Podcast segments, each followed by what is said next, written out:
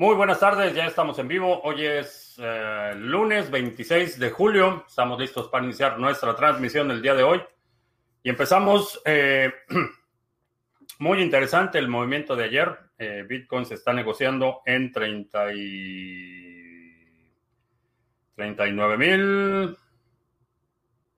728 en este momento. Tremenda vela verde ayer en la tarde noche. Aquí en este lado del Atlántico, por supuesto. Eh, estamos transmitiendo en vivo audio y video vía Facebook, Periscope, Twitch, BitTube y Odyssey. Ya tenemos ahí nuestro chat en Odyssey listo. Y también tenemos eh, lunes, miércoles, lunes, martes y miércoles, perdón, en nuestra transmisión solo audio vía Podbean. Eh, estamos listos para iniciar. Definitivamente a muchos nos tomó por sorpresa el movimiento comentábamos la semana pasada, inclusive lo, intencionalmente lo incluí en el resumen semanal de ayer, el comentario que hice sobre la oportunidad de capitulación, eh, millones de dólares en, en, posiciones en corto liquidadas en cuestión de un par de horas y tremenda vela verde. Así es que vamos a ver cómo se comporta esta semana. Definitivamente eh, creo que se sigue sosteniendo el argumento de que en la medida que la continuamos en una situación de eh, eh, impresión indiscriminada de dinero, el potencial de apreciación de Bitcoin es eh, realmente infinito. ¿Cuándo va a suceder? No lo sé, pero seguimos viendo cantidades obscenas de dinero que está inundando los mercados, incrementos en los precios no solo de bienes de consumo básicos, sino materias primas, muchos futuros, eh, productos cárnicos, productos agrícolas, eh, todo está subiendo de precio. Estaba viendo ayer un análisis sobre el, el, precio, por ejemplo, de vehículos usados aquí en Estados Unidos y se está, eh, estamos llegando a un punto en el que se están vendiendo muy por encima de la valuación. Así es que, bueno, pues abróchense los cinturones porque la inflación está aquí y no va a ser una situación transitoria como afirma nos oyese, eh, va a ser una situación mucho más eh, prolongada. Eh, también todavía está pendiente la resolución de la situación de la vivienda con las restricciones, la moratoria que hubo en los desalojos. Entonces todavía hay mucho, muchos eventos en lo que resta del año, así es que estamos observando. vamos a ver a quién tenemos. Ah, Wiskeborg, ¿qué tal? Paco Gómez en Sevilla. Dicen que la razón de esta subida es porque Amazon va a entrar al mercado. Es posible, es posible, ya están contratando. He visto anuncios de eh, posiciones en Amazon eh, vinculadas a las criptomonedas, específicamente en la parte de sistemas de pago. Así es que eh, es, es, posible. No sabemos si sea Bitcoin, no hay ningún indicio creíble, por lo menos, de que vaya a ser Bitcoin, pero es, bastante posible. Y si el, anuncio de Tesla eh, tuvo el efecto que tuvo, un anuncio por parte de Amazon,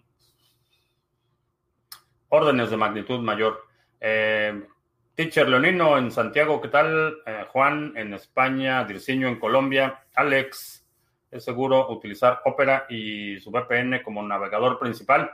Sí, eh, sí, digo, es recomendable utilizar una VPN en cualquier circunstancia, eh, pero sí, Opera y VPN es una buena combinación. Solo asegúrate que eh, la VPN no sea una VPN gratuita, porque esas tienden a filtrar datos. Cuando no estás pagando por el servicio, el servicio son tus datos y aun cuando te dicen que no hay información identificable, los sistemas de analítica permiten mapear la actividad de usuarios y vincular identidades a direcciones IP y a otras eh, transacciones. Así es que aun cuando te dicen que no hay información identificable del usuario, eh, se refieren a la identificación por sesión, pero si empiezas a mapear toda la actividad, no es tan complicado eh, vincular esa actividad online con la persona.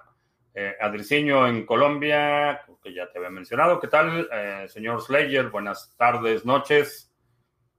Eh, hacer farming considera como ingreso pasivo. Eh,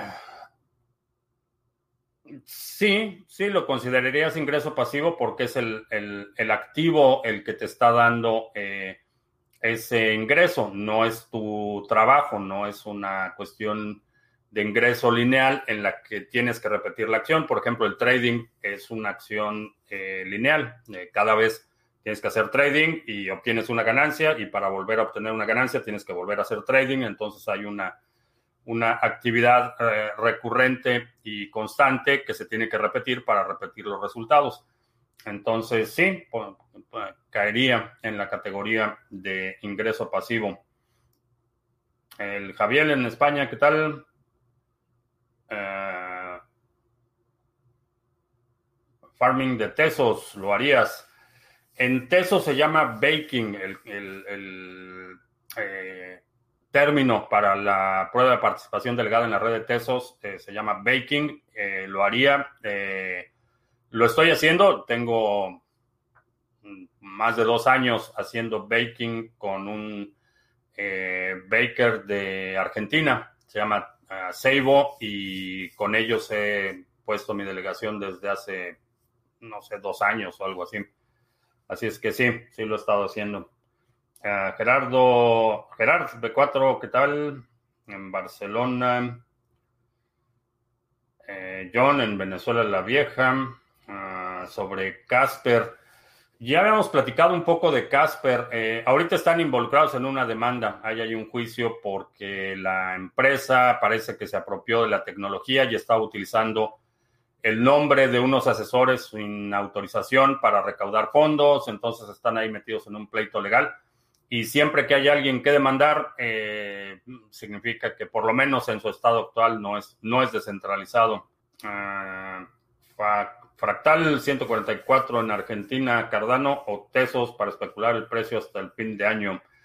Creo que los dos van a, van a ofrecer oportunidades interesantes. Eh, Cardano, en términos porcentuales, creo que Cardano tiene un mayor potencial de apreciación eh, porque eh, vamos a ver ya la implementación de Alonso en Mainnet en las próximas semanas. Ya hay muchísima actividad que se está llevando a cabo en testnet y en cuanto se abra la llave, se active eh, la plataforma de contratos inteligentes en Mainnet, vamos a ver una luz de actividad. De hecho, ahorita ya estamos viendo ah, un incremento en el, eh, no solo en el volumen de transacciones, sino en el volumen que como operadores de Pulse estamos viendo por bloque. Perdón. Ah, Alejandro en Mérida, Yucatán, ¿qué tal? José Con en la Paisanita, Córdoba. ¿Qué antivirus recomiendo para PC? No uso PC. Eh, no, te, no te podría hacer una recomendación para, para PC. Me refería a la VPN que tiene de por sí el navegador. No, no estoy familiarizado con cómo opera la VPN que tiene el navegador. Esa infraestructura, para que sea una VPN, una VPN es una red privada virtual. Entonces necesitas no solo el punto de origen, que es tu navegador, sino necesitas un destino, a dónde se está conectando ese navegador.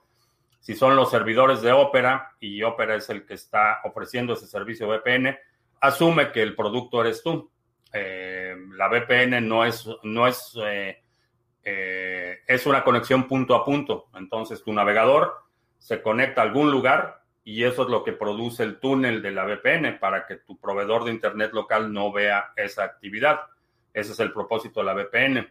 Entonces, eh, lo importante es que está del lado de que recibe esa conexión. Asumo que es infraestructura de Opera y asumo que si no te están cobrando el servicio, eh, están monetizando de alguna forma tus datos. Eh, un proveedor comercial, la VPN, de, por ejemplo, de Proton Mail es una buena alternativa. NordVPN es otra, otra buena alternativa. Ah, Iván en Ibiza, ¿qué tal? Belceguán también en Ibiza. Eh, ah, no, Iván no está en Ibiza. Iván dice buenas noches y está en Ibiza. Eh, superando los 40 mil en España. Eh, no sé si sigue subiendo, pero ya está. A ver, estaba en 39 mil.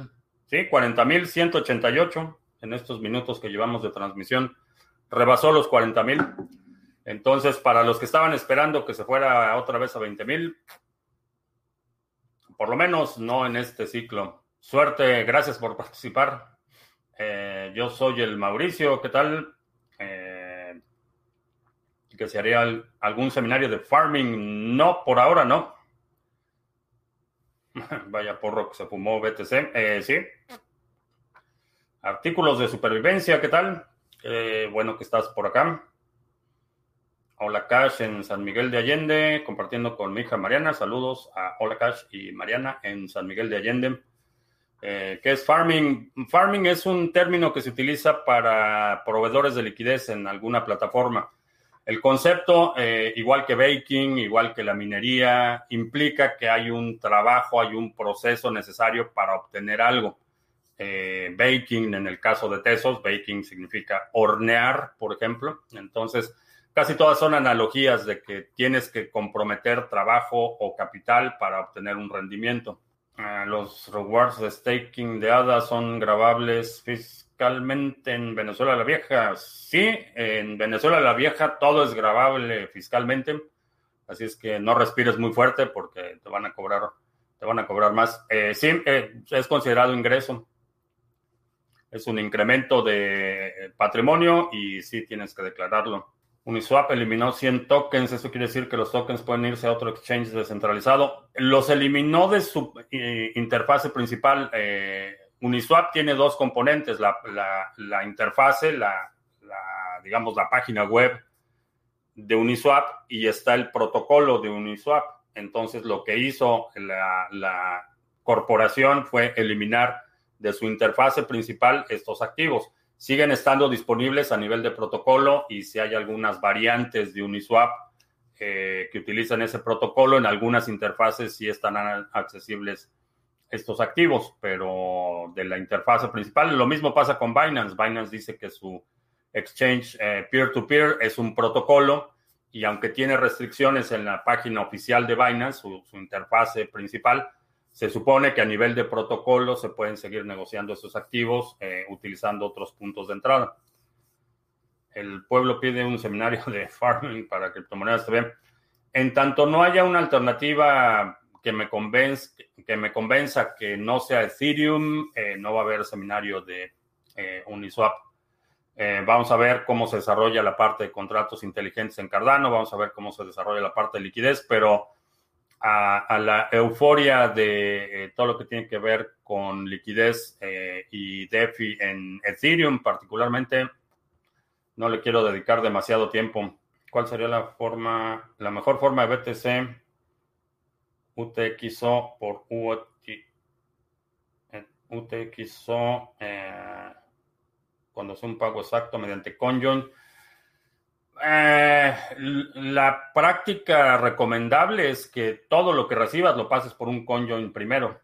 Esa sería la práctica más recomendable, particularmente si vas a tener mucha actividad de, salida de, inputs, eh, sí.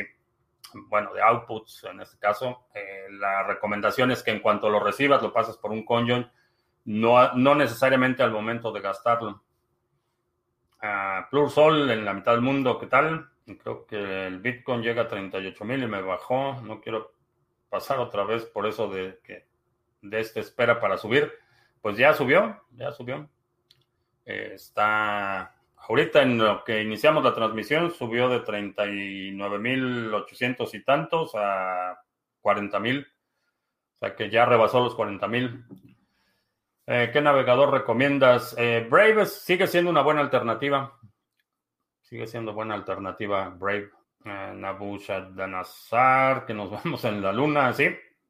Buenas vibras para Mr. Revilla, que se recupere pronto. No sé, no he escuchado nada de Mr. Revilla, no sé si está enfermo y si está enfermo, eh, mandamos un saludo a Mr. Revilla. Eh, que si creo que BTC rompa los 44 mil, la media móvil de 200. Eh, no sé cuán, no sé en qué temporalidad estás eh, considerando. Eh, Gavilán en Argentina, Extraperlo en la ciudad de la Alhambra, ¿qué tal? A los tiempos por acá, que si me mudé, sí. me mudé. Estoy en otra, en otra casa y en otra ciudad. Advalcas, que siempre haré preguntas por cultura general, pero invertir ni un centavo más, bueno, está bien. ¿Cómo se puede incrementar los salarios sin incrementar la inflación, manteniendo el equilibrio económico? El incremento de salarios no es lo que produce la inflación. Eh, si el incremento de salarios está sostenido por la actividad económica, eh, no, no hay ningún problema para que se incrementen los salarios. El problema es cuando esos incrementos salariales por decreto no están sostenidos por incremento en la actividad económica. Eh, otro escenario es cuando el 20% o el 25% de la población económicamente activa trabaja para el gobierno, que no produce nada, el resto tiene que cubrir ese excedente. Los salarios de los burócratas eh, salen del dinero que imprime el Banco Central, ni siquiera eh, el, el, gobierno gana más, perdón, gasta más de lo que ingresa por impuestos y ese, ese diferencial lo cubre invariablemente con dinero impreso por el Banco Central. Entonces puedes tener eh, economías en las que los salarios son extremadamente altos pero que están sostenidos por la actividad económica. Eh, esa es la diferencia. ¿Ves un buen refugio? La compra de un inmueble. Depende de si va a ser tu inmueble principal, depende del mercado específico en el que estás eh, y depende si quieres un refugio financiero o un refugio físico. Esas son algunas diferencias que haría. Si lo que quieres es eh, un refugio físico, creo que siempre es buena idea tener por lo menos una propiedad que eh, tengas la certeza de que pase lo que pase, puedes ir a esa propiedad y vivir ahí. O acampar ahí, si fuera necesario, pero que tengas una propiedad que tú tengas 100% de control. como refugio financiero, depende mucho del mercado. Estoy viendo mercados extremadamente sobrevaluados en los bienes raíces, eh, combinado con la baja de tasas de interés que tienden a, cero, eh, produce una sobredemanda de bienes raíces. Entonces, en muchos casos, estoy viendo, en muchos mercados específicos, estoy viendo inmuebles extremadamente sobrevaluados. El fin de semana estuve eh, tuve una conversación con alguien que vive en la zona de eh, Nevada, en el estado de Nevada, eh, no en la zona de Las Vegas, sino en, la ciudad de Reno, Nevada, y estaban hablando de que los precios de bienes inmuebles están por las nubes, que ya para una, por ejemplo, una pareja de recién casados es prácticamente imposible que se hagan de una, propiedad. Entonces, mm, depende mucho en, el lugar en el que estés. También el, tema de la certeza jurídica es importante. En este momento en Venezuela la vieja no, no compraría nada de propiedad eh, con la nueva ley de seguridad nacional que mm, básicamente le da facultad discrecional al gobierno para disponer de tu persona y de tus bienes. Entonces, sí, con ese grado de incertidumbre jurídica, eh, no, no pondría dinero ahí. El senador... Eh, de Oregon pide tax para los turistas espaciales. Esa es una de las razones por las que oh, el estado de Oregon está como está. Eh, ¿Crees que Amazon ya tiene BTC en su hoja de activos? Si ya lo tiene, lo vamos a ver en el próximo reporte que tienen que hacer a la SEC. Esa es información que no pueden ocultar demasiado tiempo. Si ya están haciendo compras, eh, lo van a tener que reportar en, su próximo reporte en la SEC. Eh, ya no hay resistencia hasta los 50 mil. ¿Crees que nos vayamos para los 50 mil? Es posible, sí, es posible. Eh, ¿Quién es Satoshi? Nadie sabe quién es Satoshi. Eh, es Satoshi Nakamoto, es el seudónimo que utilizó la persona o personas que crearon el white paper de Bitcoin y la primera implementación. los él o los inventores de Bitcoin utilizaron el seudónimo Satoshi Nakamoto. Eh, Satoshi también es mi gallina. Bueno, una de mis gallinas se llama Satoshi. Cuando ya existan los contratos inteligentes en Cardano, las comisiones subirán como en Ethereum. No, porque hay una capacidad mayor y como está la arquitectura de Ethereum es distinta porque todo sucede a nivel de la cadena. Entonces, el, costo computacional, perdón, de la ejecución de contratos eh, hace que el costo se incremente considerablemente. Eh, el diseño de Cardano es un diseño multicapas. Cuando Alonso en Cardano se active, si la actividad aumenta exponencialmente, igual las recompensas de staking, no va a ser directamente proporcional el incremento, pero sí se van a incrementar considerablemente. ¿Qué es y cómo funciona Conjoin? Conjoin es un protocolo de mezcla de inputs. Eh, podríamos hacer la analogía. Si tenemos un sombrero y varias personas ponemos un billete de 20 dólares cada quien, mezclamos esos billetes y después cada quien saca 20 dólares, estás poniendo 20 dólares y sacando 20 dólares, pero no es el mismo billete que pusiste. Es una forma de mezclar los inputs y, e interrumpir la cadena de trazabilidad de la actividad en Bitcoin. Entonces, eh, es un protocolo funciona. Eh, hay eh, carteras como Wasabi que te permiten hacer eso, participar en estas rondas en las que varios usuarios se eh, aportan cierta cantidad de Bitcoin, se mezclan los inputs y cada quien retira la parte que le corresponde.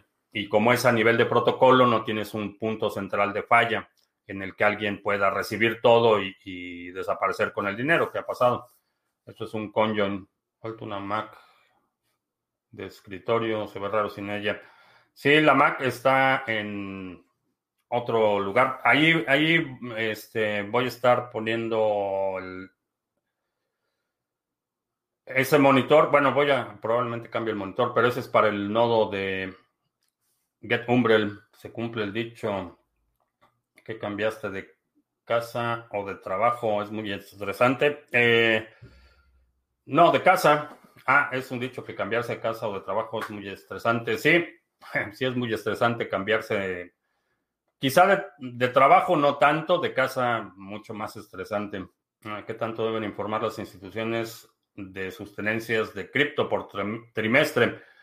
Depende de la naturaleza de la institución. Si es una empresa que cotiza en la bolsa de valores como Amazon, eh, tienen reportes específicos de tesorería, tienen que reportar eh, el, uso de los fondos de la tesorería, todos los estados financieros, eh, cuánto ganaron, cuánto perdieron, eh, qué compraron, qué vendieron, todo eso tienen que, cuánto costó el personal, la infraestructura, instalaciones, tienen que reportar actividad financiera bastante detallada. Si es una empresa que cotiza en la bolsa, si es una empresa privada que no cotiza en la bolsa, esa información no es pública. La empresa va en su declaración anual de impuestos, va a poner, por ejemplo, que utilizó 10 eh, millones de su tesorería para comprar Bitcoin o para comprar un edificio o para comprar una flotilla de vehículos o para comprar un yate para ejecutivos, qué sé yo.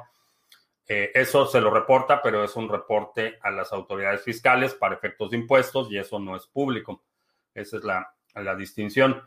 Eh, a diferencia de las empresas como Amazon que, cotizan en la bolsa de valores, cuando es una empresa que da servicios financieros, eh, aun cuando cotiza en la bolsa de valores, tienen que hacer reportes adicionales al Banco Central, eh, a la Reserva Federal y al Departamento del Tesoro, cuando son instituciones financieras, porque operan con reglas adicionales, digamos, a las que aplican a las empresas comerciales o industriales que cotizan en la bolsa. Extra perlo. Hoy, hoy lo checo, sin, falta, hoy lo checo sobre tu correo. El fin de semana, el fin de instalé BISC eh, para tener rampa de entrada Fiat sin KYC. Muy interesante cómo funciona. Sí, BISC es una muy buena herramienta. Se puede calcular cuándo será estaqueado el último ADA. ¿Hay alguna fecha prevista? Y cómo están puestas las recompensas.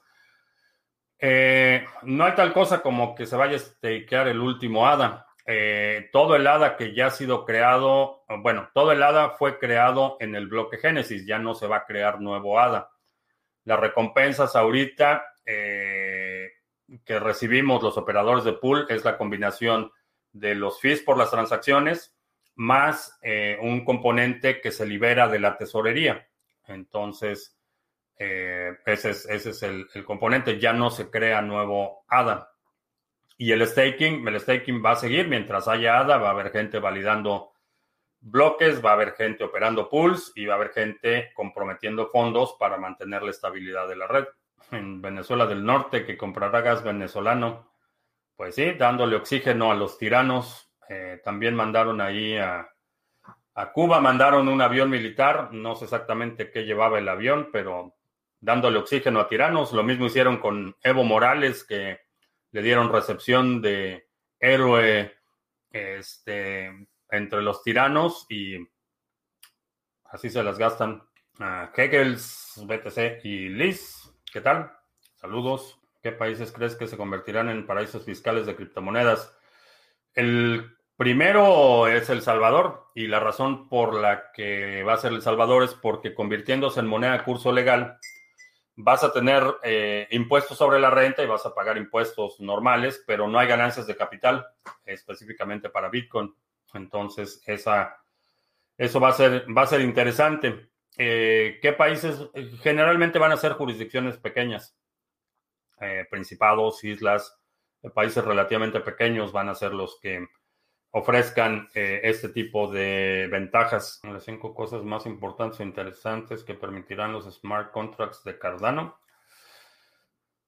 Eh, las cinco cosas, no, no, las podría agrupar en, en, cinco cosas como más importantes, pero una vez que abres la funcionalidad de contratos inteligentes, quiere decir que cualquier transacción que involucre eh, tiempo, información de terceros y múltiples participantes es posible.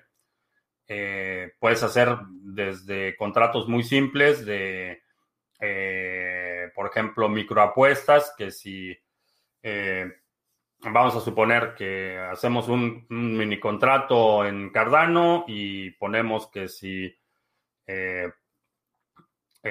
por ejemplo, el CACAS trata de reelegirse, alguien recibe un pago y si no trata de reelegirse, alguien pierde su dinero, una microapuesta o en los Juegos Olímpicos, que si el país X gana la X medalla, alguien recibe dinero y otra parte pierde dinero.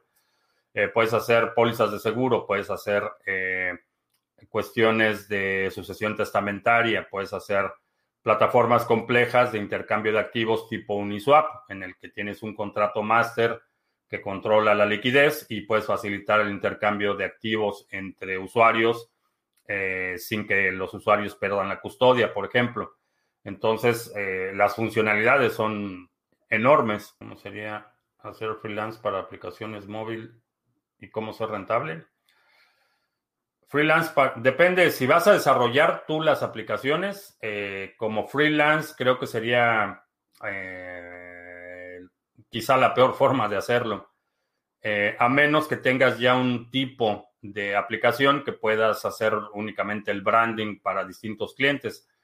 Si tienes la capacidad de desarrollar aplicaciones móviles, creo que el mejor curso de acción sería que buscaras a alguien con habilidades comerciales o de administración de proyectos, eh, formar una alianza o sociedad o una empresa y eh, ofrecer tu propia aplicación y tus propios productos. Eso, eso va a ser lo más rentable porque de esta forma estás creando un activo que después puedes vender.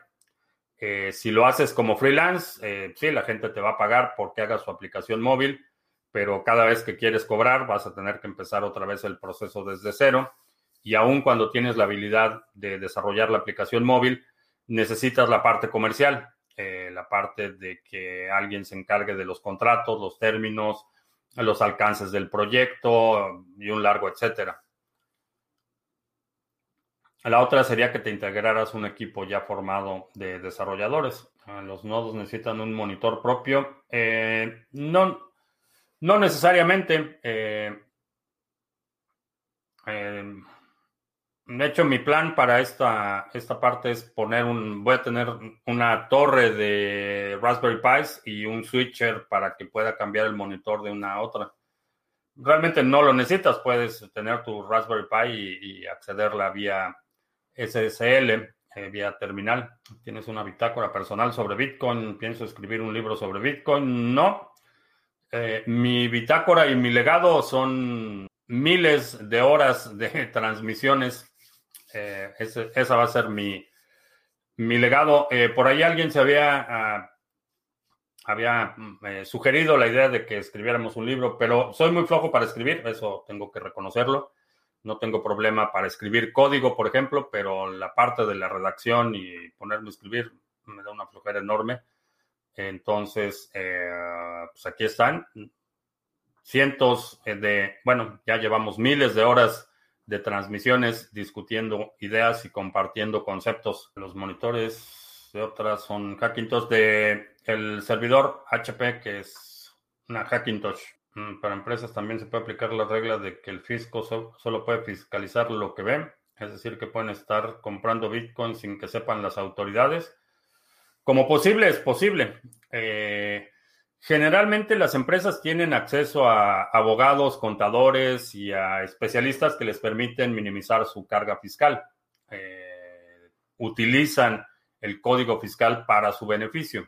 Entonces, eh, ese recurso de que lo que las autoridades no ven, no fiscalizan, es más para los ciudadanos de a pie, que en muchas ocasiones no tienes acceso a, asesores fiscales o abogados fiscalistas que te ayuden a minimizar tu carga fiscal. Eh, ¿Qué tan seguro es eh, Metamask para tener guardado Ethereum ahí? Asume que no es seguro, es tan seguro como la computadora en la que está instalado.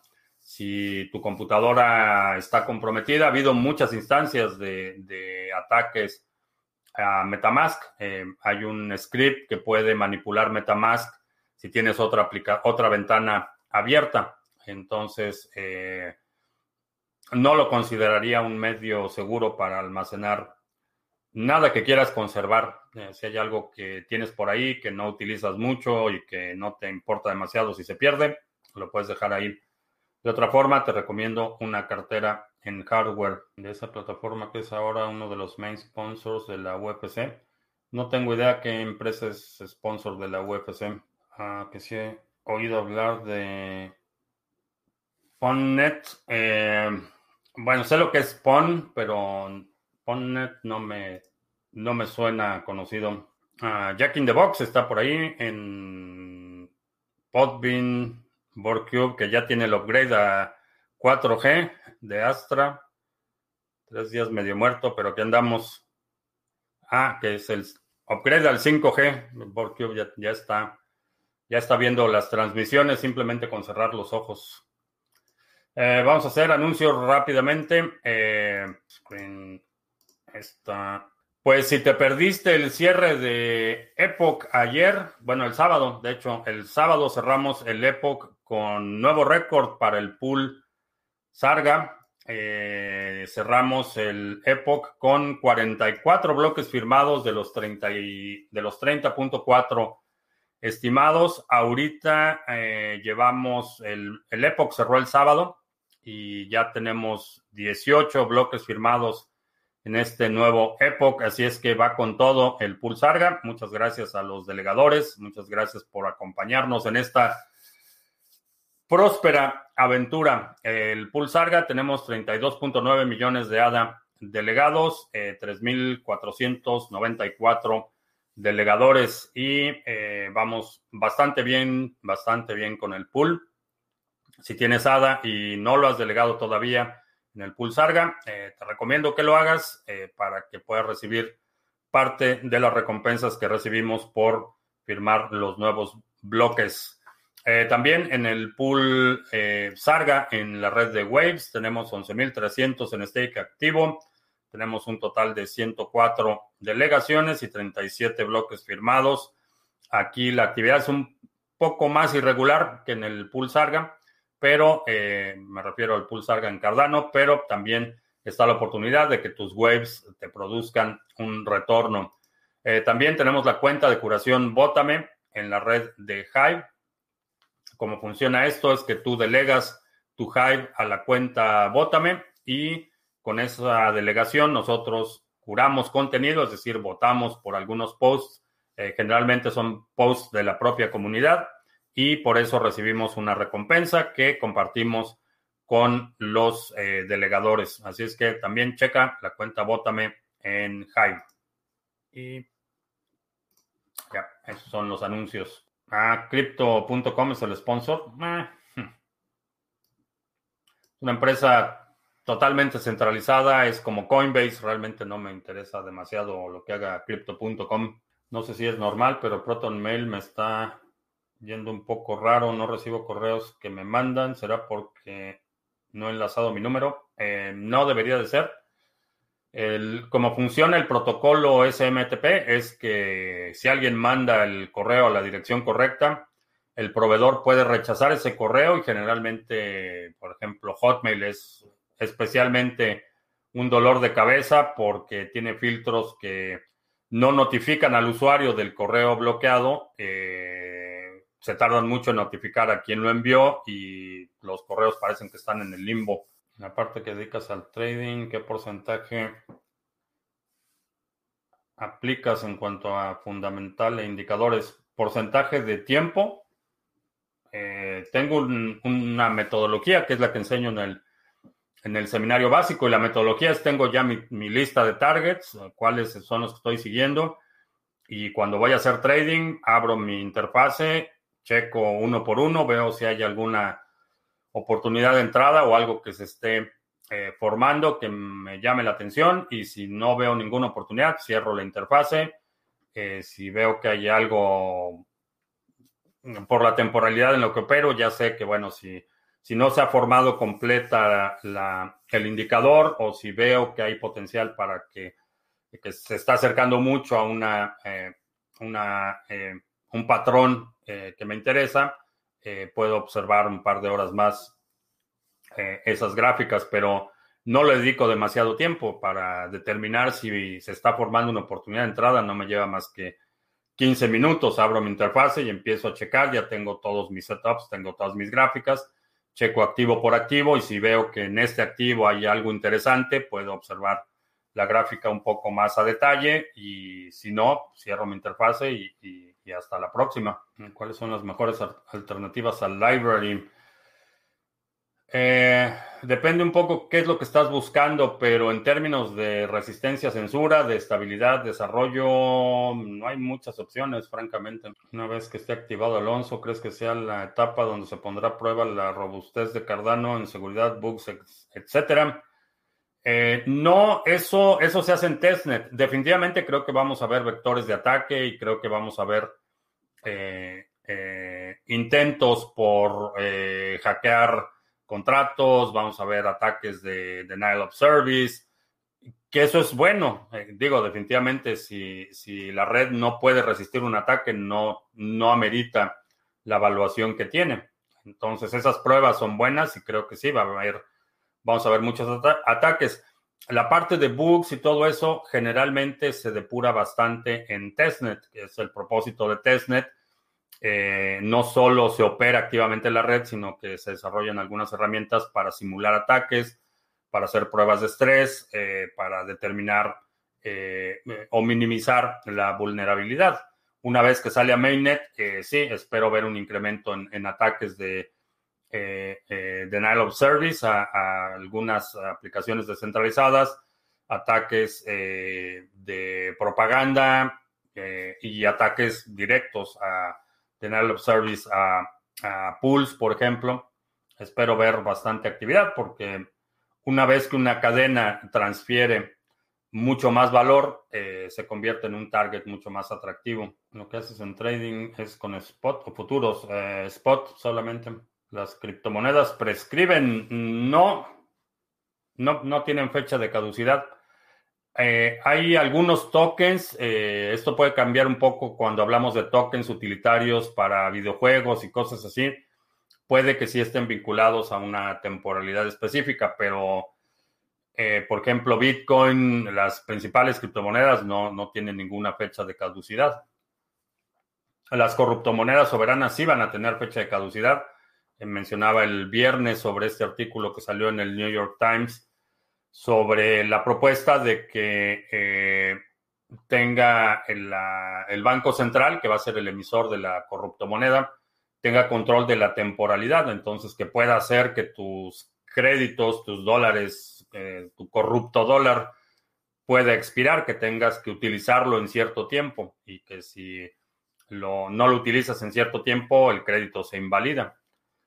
Pues como las millas de las aerolíneas. Hmm, nunca me he planteado crear una criptomoneda. He hecho algunos experimentos, pero nunca he encontrado una justificación eh, lo suficientemente grande para crear una nueva criptomoneda. Como experimento ha sido interesante y he, hecho ahí algunos eh, tokens en, distintas redes y cosas así, pero más para aprender el proceso que, que para lanzar un proyecto. Y la razón es porque realmente no he encontrado una justificación para crear un proyecto que no pueda ser satisfecho con algo que ya existe, especialmente con los requerimientos de infraestructura. Lanzar un token el día de hoy no es lo mismo que lanzar un token en el 2016 o en el 2017. Para lanzar un token el día de hoy y ser competitivo necesitas una infraestructura considerable, particularmente en los lugares donde la gente pueda adquirir tu token, por ejemplo, la parte de la liquidez la parte del soporte de carteras, eh, todo eso requiere eh, un, esfuerzo mucho más grande y mucho más eh, demandante en términos de, de, recursos humanos y técnicos y obviamente financieros para lanzar un proyecto hoy de lo que era en el 2016 o en el 2017. Hay muchos analistas que están hablando de Litecoin. ¿Por qué? Litecoin siempre ha tenido esta posición del, segundo al bate en, términos de criptomonedas. Litecoin mantiene su arquitectura y toda su infraestructura muy pegada a Bitcoin, ha sido intencional y mucha gente lo considera como una, alternativa a, Bitcoin. De hecho, por ejemplo, Litecoin eh, activó Segwit antes de que se activara en la red de Bitcoin. Mm, vamos a ver. Es buen momento para comprar un poco de Cardano. Eh, está ligeramente a la baja. Eh, creo que sí. Creo que es una. Todavía no está en mi nivel óptimo de entrada, pero no está mal. Todavía le falta para que llegue a mi nivel de entrada, pero no está mal. Si es dinero que no vas a utilizar en el corto plazo, no estás esperando obtener ganancias para pagar tu renta a fin de mes, puede ser buena alternativa. Crea una para la comunidad de criptomonedas TV del fin del mundo, que sea muy cara, para poder pertenecer, utilizar los recursos para nuestro desarrollo. Ah, vamos a ver, vamos a ver cómo se desarrollan los, las circunstancias en los próximos años, pero a lo mejor, digo, no, no descarto la, la, opción de, hacer algo así. Hasta ahora no he encontrado una justificación eh, suficiente para hacerlo. Ya que hablas de Light, ¿crees que puede, que es competencia BTC, puede funcionar como una segunda capa? Es un competidor indirecto, digamos que es la segunda opción, es como cuando, eh, como cuando vas al aeropuerto a rentar un vehículo y no puedes rentar el vehículo que querías, el segundo dices, bueno, pues ya, ok, utilizamos este. Eh, es bueno como segunda opción, digamos. Competencia directa, mm, Solo en las segundas opciones, cuando BTC llegue al millón de dólares, dejarás de hacer videos o lo harás desde un yate. Probablemente desde un yate no, porque los yates es una posición difícil de defender. Pero no, no, no tengo planes de dejar de hacer videos. Eh, a lo mejor sí tengo que incrementar algunas medidas de seguridad y, los voy a hacer desde, desde otro lugar, pero, pero no un yate. Ah, que si las monedas prescriben a nivel fiscal. Eh, depende en qué jurisdicción estés. en la mayoría, eh, los delitos de orden fiscal no prescriben. En algunos casos tienen una eh, prescripción de 10 años. Por ejemplo, aquí en Estados Unidos, tienes que guardar tus declaraciones por 10 años para cualquier auditoría, pero pasados los 10 años ya no, eh, es muy difícil que te persigan a menos que esté vinculado a otra actividad criminal o cosas así, pero en general, general no, pero eso necesitas checarlo con tu eh, legislación local. En algunos países los delitos fiscales no prescriben. Entonces, si no declaraste, eh, digamos, en el 2008, todavía hoy te pueden eh, llamar a declarar o, presentar cargos por evasión fiscal. Jack in the Box dice que utiliza Litecoin por lo, rápido y barato para moverlo. Litecoin por un tiempo como el laboratorio de Bitcoin Sí, eh, de hecho todavía eh, tiene la, fundación Litecoin tiene dos programadores dedicados únicamente a copiar lo que pasa en Bitcoin y activarlo en su propia red para asegurarse que su código esté lo más cercano a Bitcoin. Realmente fuera de eso, lo, la, digamos, la diferencia más significativa con Litecoin es el intervalo entre, bloques. Fuera de eso, el código es prácticamente igual. JMX, eh, Juan en España, que me sigues desde hace tres meses. Ah, qué bueno, qué bueno que estás por acá. ¿Qué opino del subidón del mercado? Me tomó por sorpresa. Eh, de hecho, estaba, estaba viendo ahí un, un, programa no particularmente interesante y me quedé dormido como 20 minutos y de repente me desperté, vi mi teléfono y vi ahí las alertas y me tocó ver así como empezó a despegar la vela verde y empezó a subir, empezó a subir y no se detuvo. Eh, y obviamente empecé a monitorear los comentarios y a ver las posiciones liquidadas. Bastante interesante. Me tomó por sorpresa, eh, honestamente. No esperaba una subida tan pronunciada en fin de semana. Eh, eso lo habíamos estado viendo, un patrón, me parece que fue no me acuerdo si fue en abril o en marzo, que empezamos a ver varios fines de semana consecutivos en los que los precios se disparaban durante el fin de semana y se empezaban a estabilizar un poco durante la semana. Eh, no esperaban, de hecho no, no conozco a nadie que hubiera esperado tremenda subida.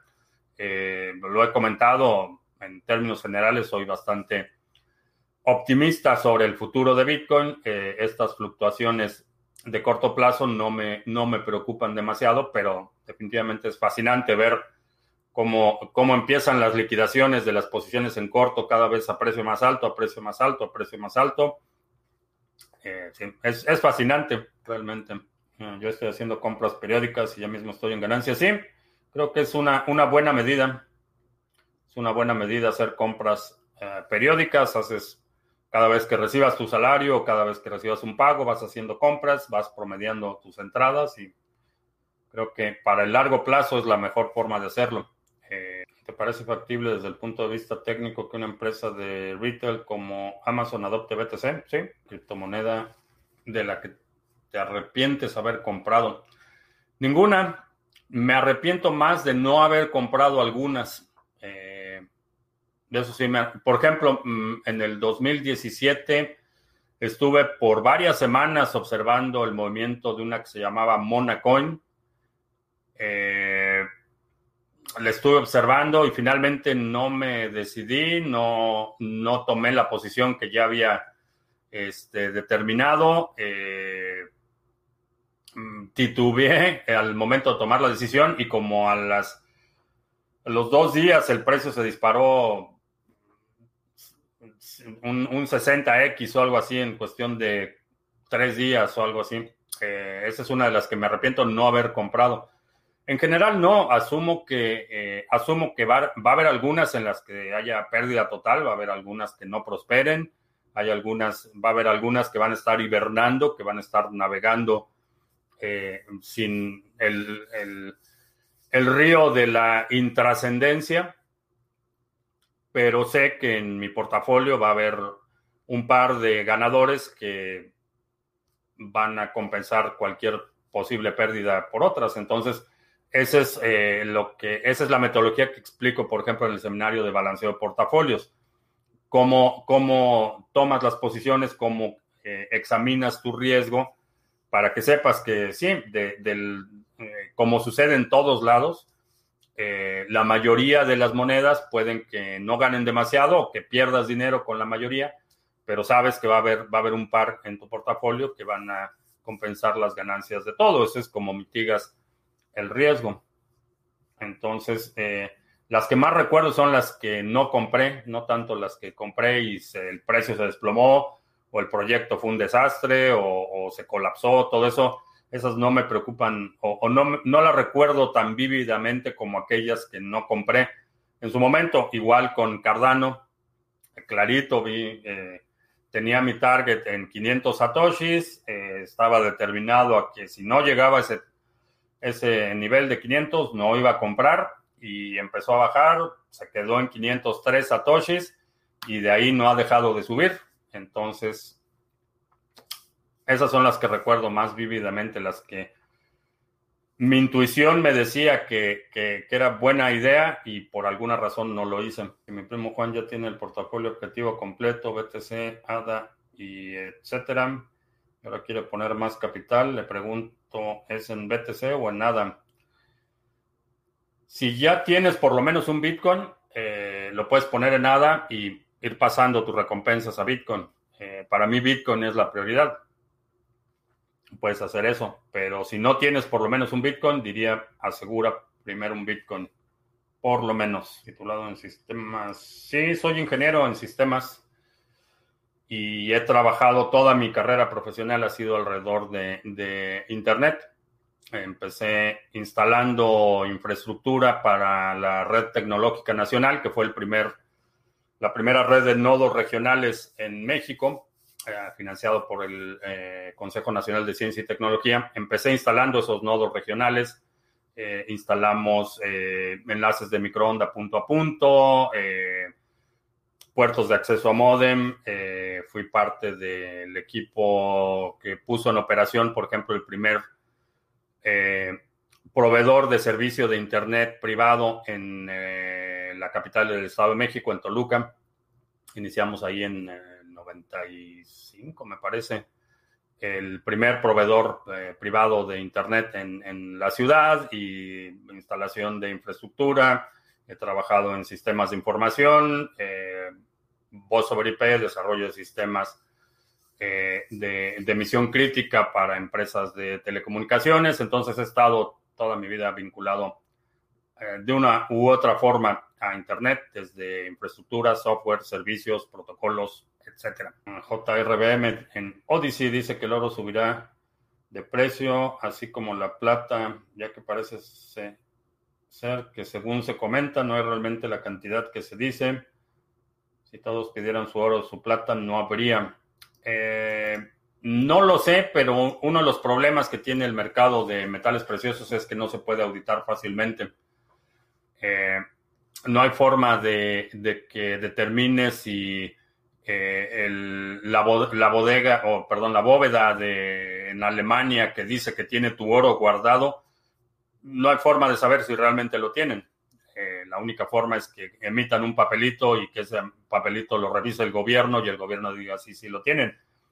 Si eso para ti es suficiente, está bien, para mí no es suficiente, no voy a participar en, sobre todo ahora teniendo la opción. Hace, si me hubieras preguntado hace 15 años, pues sí, no había muchas opciones y, el oro físico era una buena alternativa. Siempre que hablamos de, metales preciosos, mi recomendación es si vas a tener metales, eh, oro, plata, platino, lo que quieras, toma posesión física del metal y ponlo en resguardo que tú controles. Un certificado de depósito de oro en una bóveda X, Y o Z no es otra cosa que un pagaré. Entonces, em, en cuanto a si hay el suficiente oro, parece que no, pero nadie, nadie puede verificarlo con certeza. Anda risa Venezuela diciendo que Inglaterra no le quiere devolver su oro.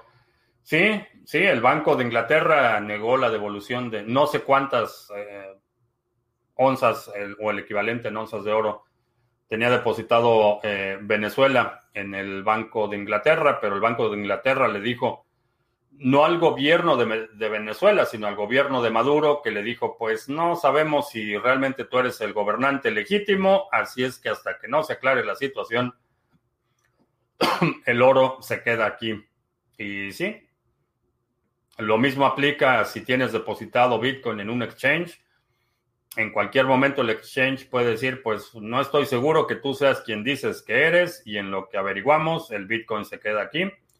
O el exchange, pues fíjate que nos hackearon y ya no tenemos tu Bitcoin. Eso ha sucedido y va a seguir sucediendo. Y se va a incrementar en términos de frecuencia y volumen en, en la misma proporción en la que se incrementa eh, el precio de Bitcoin. Lo vemos cada vez que hay subidas pronunciadas de Bitcoin, la ola de ataque regresa, la ola de estafadores regresa y, este ciclo va a continuar.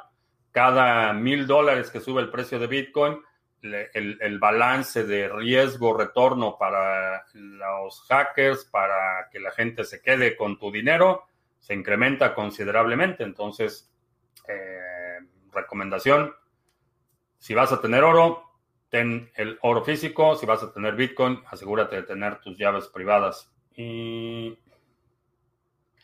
pues con eso terminamos. Eh, vamos a ver si no hay por acá otra pregunta. Ya no veo más preguntas.